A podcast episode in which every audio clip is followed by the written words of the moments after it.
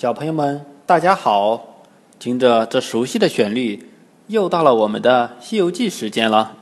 我是亮亮和黑黑的爸爸，天亮听广播叔叔。今天啊，我们讲第七回收徒杀悟净。在上一回中，唐僧被黄风怪捉到黄风洞，悟空拿黄风怪的妖风没办法。后来在太白金星的指示下。请来灵吉菩萨降服了黄风怪，师徒三人继续西行。这一天，他们来到一条大河边，这条河宽有八百里，不但不见一条渡船，连人影也看不到。他们在岸边看到一块石碑，上面写着“流沙河”，背面刻有“八百流沙界，三千弱水深，鹅毛飘不起”。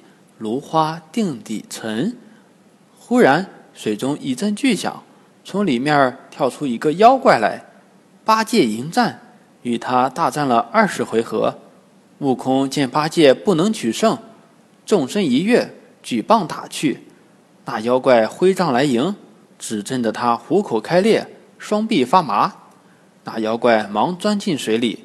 悟空认为，如果能降服他，就会有过河的办法。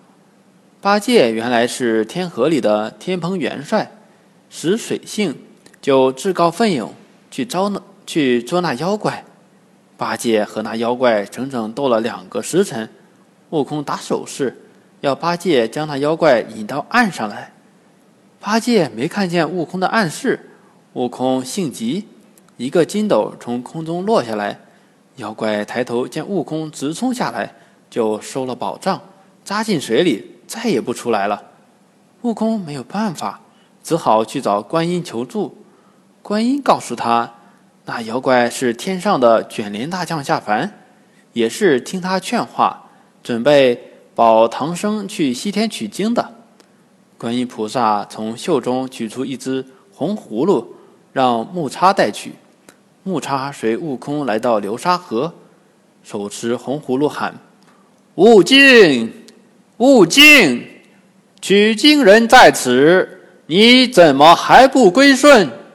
那妖怪忙钻出水面，木叉为他介绍了师傅和两个师兄，他连忙整衣拜了唐僧。唐僧为他剃了头，取名沙悟净，又叫沙和尚。沙和尚摘下脖子上的九个骷髅，把菩萨的红葫芦拴在当中，放到河里。变成一条小船，几个人上了船，悟空在后面牵马过了河，上了岸。唐僧拜别了木叉，又向南顶礼谢了观音菩萨，然后带上三个徒弟继续上路西行。